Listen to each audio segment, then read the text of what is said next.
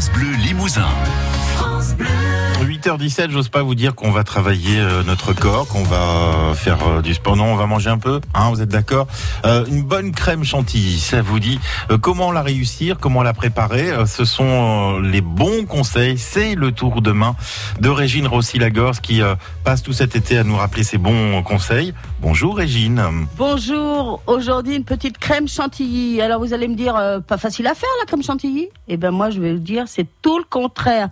Juste des petites précautions. Alors tout doit être au froid. Alors aussi bien la crème, bien sûr, que le bol ou le bocal dans lequel vous allez préparer, le fouet si vous le faites à la main, le fouet ou la fourchette, il y en a qui la font à la fourchette, ou alors même les pales du batteur. Tout doit être au froid. Alors, soit au froid dans le réfrigérateur au moins euh, deux heures avant, hein, soit vous mettez dans le congélateur. Mais là, attention, hein, faut pas que la crème soit complètement congelée. Une 15-20 minutes, ça suffit, d'accord?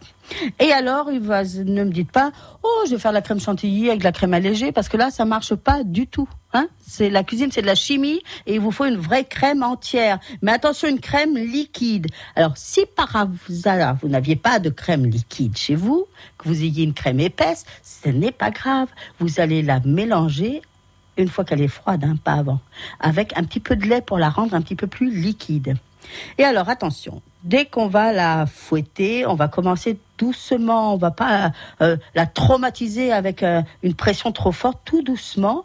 On pourrait arriver à, à force de la fouetter à faire une crème fouettée, et si on continue de la fouetter, on va avoir une crème chantilly. Voilà. Mais si vous continuez à la fouetter encore, encore, vous aurez du beurre. Donc, il faut bien voir le juste milieu.